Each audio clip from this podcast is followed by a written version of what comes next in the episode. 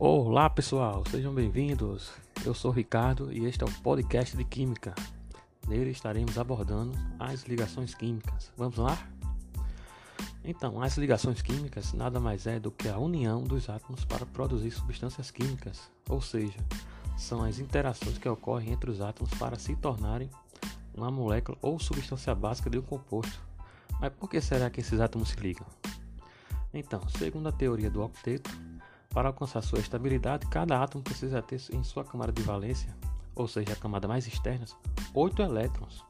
Logo, o átomo busca por sua estabilidade compartilhando ou doando elétrons com outros átomos.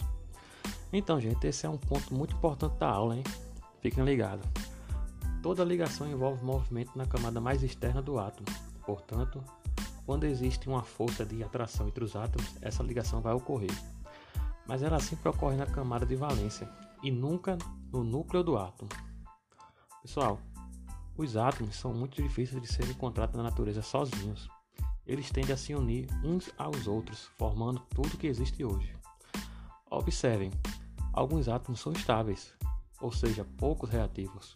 Já outros não podem ficar isolados, precisam se ligar a outros elementos.